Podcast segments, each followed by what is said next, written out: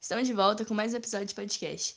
E o questionamento de hoje é se as mulheres podem ou não ser machistas.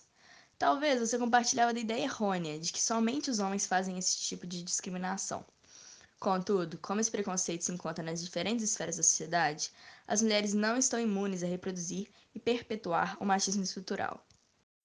Exatamente, Letícia. O machismo se baseia na crença de que os homens estão em posição de superioridade em relação às mulheres, não sendo um pensamento exclusivamente masculino, uma vez que se trata de uma ideia enraizada na cultura da sociedade.